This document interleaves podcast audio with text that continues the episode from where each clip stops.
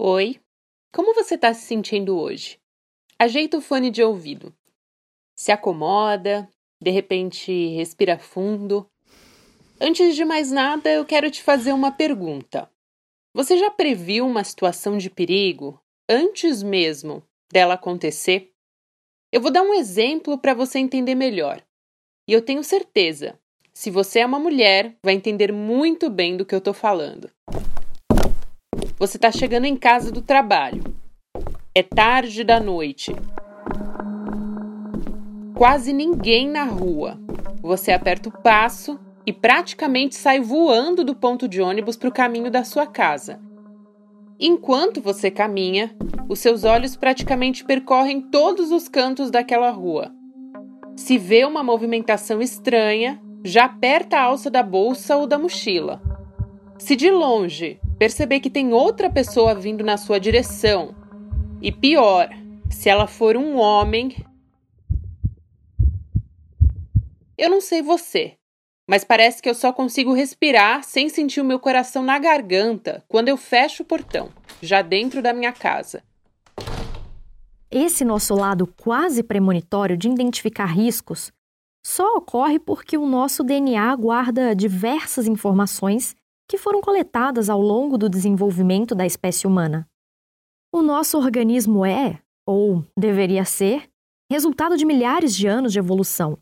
Alguns mecanismos foram escolhidos a dedo para garantir a nossa sobrevivência. E o que permite que a gente se antecipe ao perigo é justamente a ansiedade.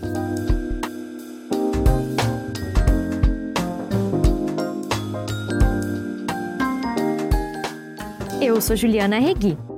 E eu sou a Gabriela Varela. Esse é o podcast Inquietude. Seja bem-vindo, seja muito bem-vinda. Nesse episódio, a gente vai te explicar como e por que a ansiedade é acionada.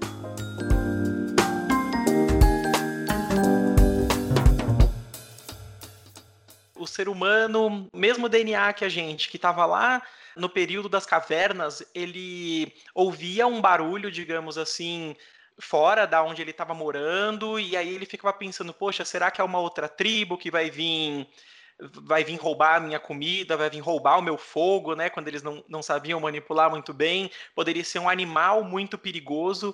Então era importante que esse esse ser que estava ali, ele tivesse um sentimento que desse um medo sobre o desconhecido. Porque quando a gente fala de medo, o medo ele é algo relacionado ao real. Então a gente fala assim, eu tenho medo de altura, medo de barata, medo de cachorro, por aí vai. Já a ansiedade, ela é como se fosse um, um medo do que a gente não sabe o que é. Então é algo que está por vir, por isso que ansiedade vem da palavra de ânsia, de esperar, de ver. Então, a ansiedade, ela sim, ela é muito importante para nossa vida. A gente às vezes taxa, tipo assim, eu sofro de ansiedade, né? E eu gosto muito de explicar para as pessoas que o transtorno mental, na verdade, ele é a grande intensidade e presença de um desses sentimentos. Então, Esse que você ouviu é o Rafael Cerqueira. Lembra dele? O Rafael é psicólogo e também apresenta o Psicocast. Com essa explicação, fica mais fácil entender que o medo e o anseio que formam a ansiedade surgem quando o nosso corpo identifica uma situação de perigo. A gente não precisa viver nas cavernas para entender como ele funciona para garantir a nossa sobrevivência. Ele vai aparecer em situações como andar na rua deserta, como a gente comentou aqui no começo do episódio, ou ouvir um barulho incomum dentro de casa. E você sozinho, putz, acende a luz de um quarto ou se depara com uma barata, uma aranha, um dinossauro, o que for na cozinha. Vou dar um exemplo bobo aqui. Você entra numa caverna escura. Eu sei que eu falei que a gente não precisava viver nas cavernas, mas preste atenção no meu exemplo. De repente, você lá na caverna percebe que não está sozinho. É uma caverna lotada de animais selvagens, prontos para te atacar. E o que, que acontece? As pupilas dilatam, o coração dispara e você ganha aquela injeção de adrenalina típica do medo. Porque é isso. A ansiedade é o medo do desconhecido. Sentir medo é um bom sinal, porque garante que o nosso corpo tem a capacidade de reagir ao que ele considera uma ameaça.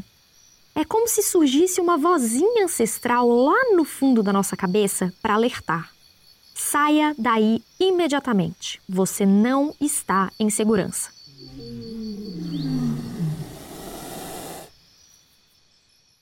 Mas a ansiedade também não está isenta de, vamos dizer, uns defeitos de fábrica. Ela pode disparar quando você entrar no supermercado. Assim, do nada. E o que é que explica esse disparo involuntário? Lembra do episódio passado? Quando a gente usou aqui a metáfora do carro que tinha um alarme, que disparava sozinho e sem nenhum motivo? É mais ou menos isso. A gente vai dar um exemplo melhor. Se você não ouviu, eu recomendo que você volte lá no nosso primeiro episódio. Nós temos um centro cerebral que lida com essas coisas inesperadas. Não é como quando a gente tenta lembrar de alguma memória ou manipular algum membro do nosso corpo. Esse centro lida com a sobrevivência e está fora do nosso controle. Quando ele reconhece a situação de perigo, manda uma mensagem para o nosso corpo, que tem daí algum tipo de reação. Presta atenção nessa explicação do Rafael Cerqueira. O nosso corpo, ele para que a gente tenha esse funcionamento para agir, ele vai trabalhar em diferentes frontes, digamos assim. Ele vai trabalhar atividades que são corpóreas, físico-corpóreas, então a gente vai ter esse centro, digamos assim, ativando, né, mandando uma informação para o nosso coração para ele bater mais forte, para poder aumentar a circulação do sangue e aumentar a oxigenação das nossas células, porque ele está se preparando para um perigo né? E isso pensando num organismo saudável, né? Num organismo que não é saudável, um coração bater mais rápido é prejudicial muito para a saúde. E por isso que a gente consegue ver já a diferença do que, que é uma pessoa ter ansiedade, tudo bem, e de um organismo que está saturado já de tanto que isso acontece. Outra coisa que pode acontecer é o nosso corpo ele começar a tonificação dele ser alterada justamente para uma briga, para uma fuga, para um perigo que pode estar por vir. É por isso que às vezes a gente treme, às vezes a gente sente uma, um formigamento, um desconforto. Parece que o corpo ele está mudando, justamente porque está. Ele está mudando para uh, tentar lidar com essa situação. Então, no meio disso tudo, também existe a ativação mental, então, como que nós vamos lidar mentalmente com este perigo? Então, eu vou fazer a sua atenção ela aumentar muito mais, isso com alguns hormônios específicos também. É por isso que a gente fica super vigilante, e às vezes, por causa da ansiedade, a gente não consegue dormir, a gente não consegue prestar atenção em outras coisas, porque a atenção ela fica 100% focada nesse possível perigo que vai acontecer. Cada organismo vai trabalhar de uma maneira diferente. No caso de uma pessoa que tem transtorno de ansiedade generalizada, por exemplo, essa combinação de efeitos corporais e pensamentos ruins, a partir desse aviso aí do cérebro que eu comentei, é muito intensa. Mas basicamente todas as pessoas vão ter uma ação corpórea, esse aumento da atenção e do fluxo de pensamentos. Mas cada transtorno tem a sua característica principal. Deu para entender? O psiquiatra Luiz Vicente Figueira de Mello, do Programa de Transtornos de Ansiedade do Instituto de Psiquiatria do Hospital das Clínicas, em São Paulo, traz alguns exemplos sobre ansiedade patológica reagindo em casos específicos. A gente teve uma longa conversa por telefone para tentar esclarecer essas questões. Se você entra no ônibus e você tem um, um sintoma fóbico, por exemplo, você tem fobia de pessoas, por exemplo, né, no caso da fobia social, que é uma ansiedade social. Aí sim você começa a ficar tenso, você tende a querer fugir, e aí realmente você fica zonzo, você tem taquicardia, sudorese, a tendência, nesse caso, é você fugir. Ou, em outra situação, por exemplo, você vai se expor numa aula, numa palestra, e você tem uma ansiedade social, que a gente chama, e essa ansiedade social faz com que você tenha uma sensibilidade exagerada à situação, à circunstância. E você trava, você não consegue falar em público. Existe também a ansiedade causada por pessoas que têm transtorno de pânico. Essas pessoas acham que vão morrer em determinadas situações, né? no metrô, no ônibus, passam mal, chama agorafobia, elas não conseguem viver em ambientes muito cheios porque elas passam. É uma patologia ligada às reações ambientais, mas também à biologia de cada um. Então, a predisposição é determinante em relação às respostas do seu corpo. As pessoas que têm esses problemas patológicos, elas têm uma predisposição biológica, química, cerebral. Não é algo que ela aprendeu, não é algo que ela, vamos dizer, foi desencadeada só, mas não foi causada por algum problema. Ela foi desencadeada. Quer dizer, você tem uma predisposição, você tem uma sensibilidade maior, e aí sim acontece é, os sintomas ou a patologia. Uma cena da série Unorthodox me chamou muito a atenção. Esse seriado, para resumir, conta a história de uma jovem que foi criada em uma comunidade judaica ortodoxa de Nova York, nos Estados Unidos. Não quero entrar em muitos detalhes e nem dar spoiler, mas essa informação é bem básica. A personagem foge para Berlim em busca da liberdade dela na Alemanha. A tal cena que me chamou a atenção é quando essa personagem, a Este, ela vai acompanhar o ensaio de uma orquestra. Dá para perceber que a Este fica bem impressionada com o desempenho daqueles músicos. Eu fiquei também, como plateia. Mas me chamou a atenção que o professor percebe que uma daquelas pessoas tocando estava em descompasso em relação aos outros. Ele fala o seguinte: vocês são como uma simbiose, vocês são um organismo só. E a aluna se justifica, dizendo: Eu errei o tempo. E ele diz: É, você pensou demais. Overthinking. Daí, todos começam a tocar de novo. E para mim, que não sou uma grande conhecedora ou especialista em música, me parece tão bom quanto antes. Isso me fez pensar em quantas vezes o nosso corpo, em descompasso com a nossa saúde mental, faz com que o nosso organismo não esteja em pleno funcionamento para que tudo corra bem, não adianta só parecer que tá tudo bem. Eu não sei se você já ouviu a frase nossa, mas tal pessoa nem parece ter depressão ou qualquer outro transtorno mental. É, primeiro que a gente não anda com um aviso estampado na testa, mas tem outra coisa.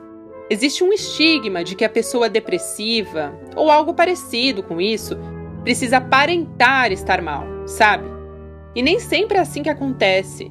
Por isso que é importante ter um olhar de especialista, assim como o professor fez na cena do seriado. Um terapeuta, um psiquiatra que possa ajudar a olhar para dentro e enxergar esse organismo como um todo, enxergar o que está em descompasso para que daí as coisas voltem a entrar nos eixos. Ainda dentro da música, eu descreveria uma pessoa que vive com uma ansiedade saudável, que os especialistas chamam de ansiedade basal desse jeito.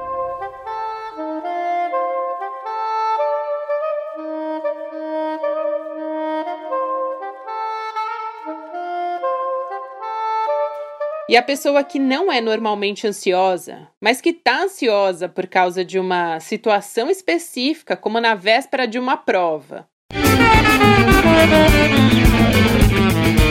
E a ansiedade patológica, aquela que faz com que o nosso organismo todo fique fora do eixo.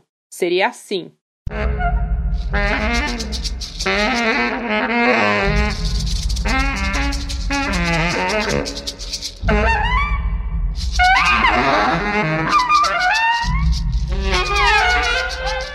A ideia com o tratamento é que o nosso corpo possa funcionar como um organismo saudável, no mesmo ritmo.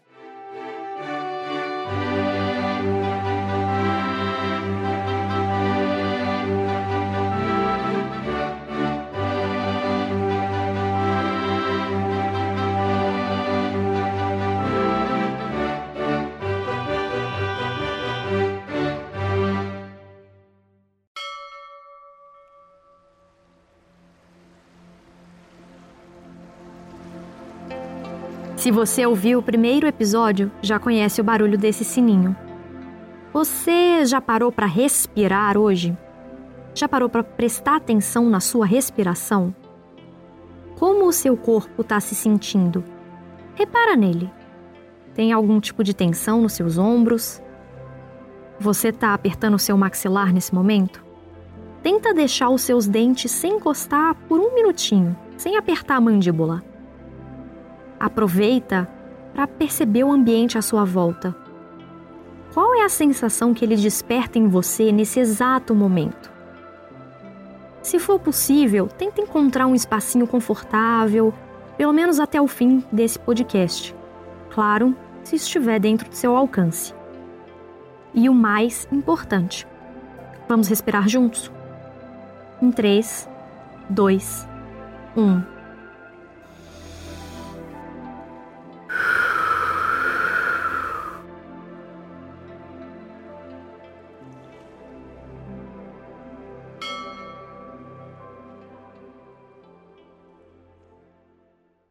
Uma dica que vai te ajudar a aliviar a ansiedade é a prática de exercícios físicos. Pensa aqui comigo. Aquele turbilhão que se passa dentro da gente pode ser liberado de uma vez só, com caminhadas, corridas, voltas de bicicleta, polichinelos e outras atividades como pular corda, praticar esportes e dançar. O mais importante é que você pratique uma atividade aeróbica. E por quê? Porque você vai suar. E com o suor, vai liberar toxinas do seu organismo. Isso vai regular melhor a sua respiração, vai produzir endorfina, que é um hormônio que estimula a sensação de bem-estar. E isso vai te fazer dormir melhor também. Seu corpo agradece. E você vai me perguntar, mas e a yoga? É muito comum a gente associar o ambiente calmo das sessões de yoga aos cuidados com a ansiedade. E sim, a yoga ela também é uma atividade poderosa para aliviar os sintomas da ansiedade. Mas aqui entra um porém. Ela é mais focada em exercícios de respiração e disciplina sobre o corpo. Então a gente vai deixar para falar da yoga um pouquinho mais para frente e aproveitar o espaço de hoje mais focado na importância dos exercícios aeróbicos. Aqui, o nosso objetivo é oferecer informação aos poucos, deixar o cérebro ter o tempo dele para absorver tudo. E lembrando também que nós não somos médicas e nem psicólogas. Somos duas jornalistas ansiosas que também se cuidam e se tratam. E nós trazemos aqui nesse podcast o resultado de pesquisas científicas comprovadas e informações coletadas diretamente com profissionais da área. Na dúvida, você já sabe, procure uma ajuda profissional.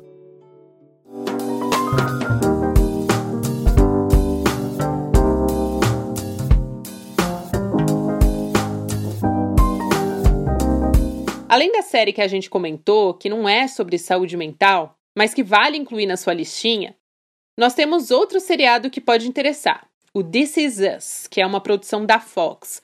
A série é um verdadeiro mergulho, bem profundo na vida da maioria dos personagens. E como você pode imaginar, cada um tem uma história bem particular em relação aos transtornos mentais. A série fala de fins e recomeços, de decepções, de como cada um de nós não tem só um lado bonito para mostrar, sabe? Um retrato sobre a vida. Você não concorda? E eu vou ser sincera com você. Prepara o lencinho de papel, porque é dessas séries que leva a gente a chorar bastante. Um dos personagens principais, chamado Randall, sofre de ansiedade crônica. E é muito fácil se identificar com as crises dele. Vale lembrar que justo quando esse episódio está sendo publicado, no comecinho de novembro de 2020, já aconteceu a estreia da quinta temporada. Ela tem como pano de fundo a pandemia do coronavírus. Outra temática importante que você pode esperar para essa temporada: as manifestações antirracistas nos Estados Unidos. A transmissão acontece pela Fox Premium, e a Prime Video também anunciou que a quarta temporada vai estar disponível no dia 19 de novembro aqui no Brasil. Anota aí para não perder.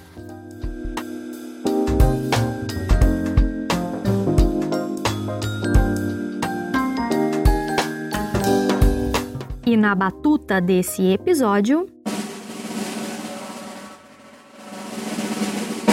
O roteiro foi feito por mim, Juliana Regui, e pela Gabriela Varela.